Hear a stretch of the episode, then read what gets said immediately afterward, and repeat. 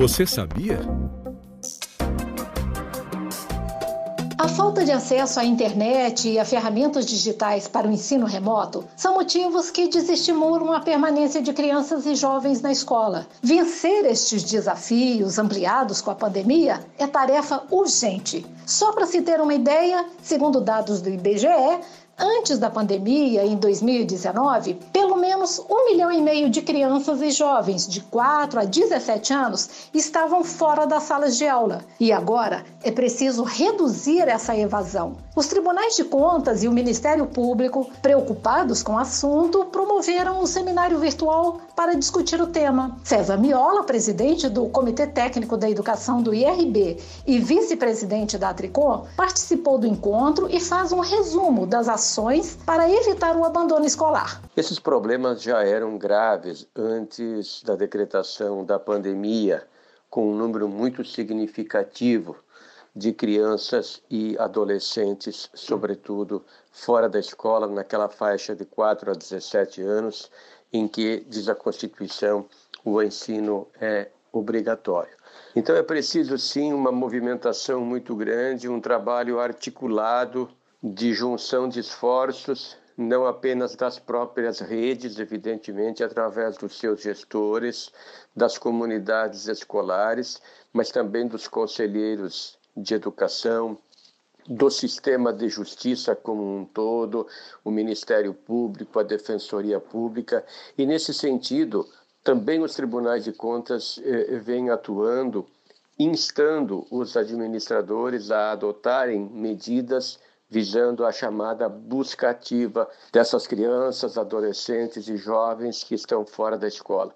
Essa união de esforços ela é imprescindível porque nós precisamos, de fato, encontrar razões e apresentá-las objetivamente para que essas crianças, para que todos esses estudantes, sobretudo da educação básica, que tenham deixado o convívio da escola ainda que pelos canais remotos possam retornar. O conselheiro acrescenta ainda os desafios que o ano de 2021 trará para a retomada das atividades educacionais. Nós ingressamos no ano de 2021 com as mesmas dificuldades, as mesmas inquietações, eu diria as mesmas preocupações vivenciadas ao longo de 2020 depois da decretação da pandemia.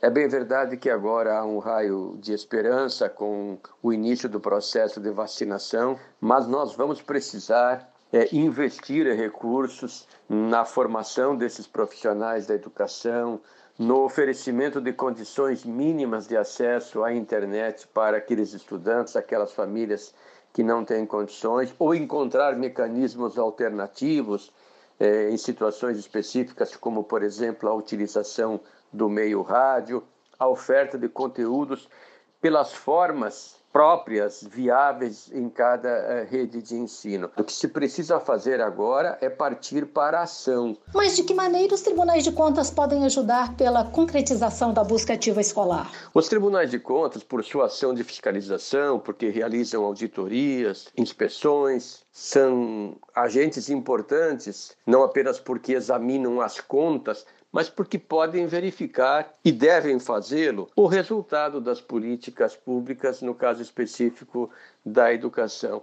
Então, quando se observa que há desempenho insuficiente nas avaliações, quando se constata é, números preocupantes, por exemplo, em relação à evasão, ao abandono, estão colocados espaços também para o controle externo. Mas nós temos dito que a preocupação maior para os tribunais de contas é exatamente atuar de maneira proativa, colaborativa, participando de ações de capacitação, treinando gestores públicos através das suas escolas de contas, interagindo com os conselhos de educação, seus conselheiros, que estão no dia a dia da realidade educacional, sobretudo nos municípios, conhecem os problemas, sabem quais são as medidas que devem ser implementadas. E então a ação de fiscalização não deve ser uma medida é, centrada exclusivamente naquele viés de controle de legalidade, mas sim de cooperação com os diferentes atores que têm responsabilidade constitucional e legal